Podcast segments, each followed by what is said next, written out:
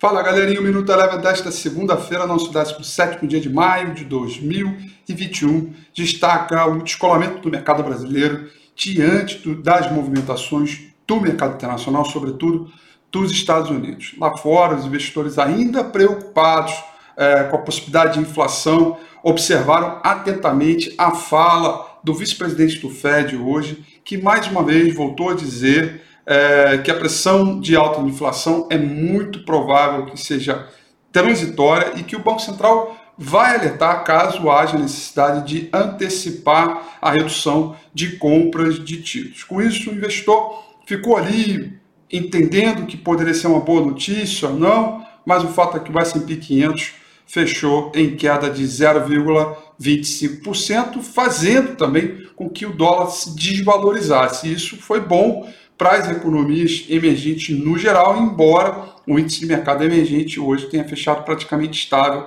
com uma leve queda de 0,06%.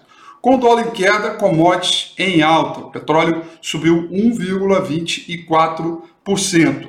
Por aqui, o, o dólar teve uma leve queda contra o real, queda de 0,5%. 16%, mais suficiente para fazer com que o setor de materiais básicos voltasse a ganhar destaque.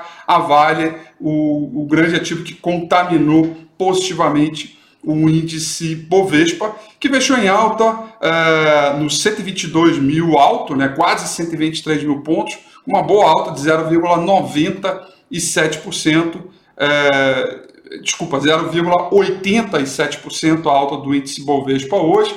Destaque positivo para as ações de JHSF, que subiram 4,87%, a segunda melhor alta do índice Bovespa para as ações de Gerdau, fecharam com alta de 3,48%. Já no campo negativo, as ações do índice Bovespa que tiveram as piores performances foi TOTOS, que fechou com queda de 2,06%, e Magazine Luiza com queda de 1,51%. Boa configuração para o dia, ainda que tenha uma agenda carregada para a gente entender ao longo de toda a semana, deixando o mercado aí com toda a vontade de buscar os 125 mil pontos, mas isso vai ser assunto para o próximo Minuto Eleven. O Minuto Eleven fica por aqui.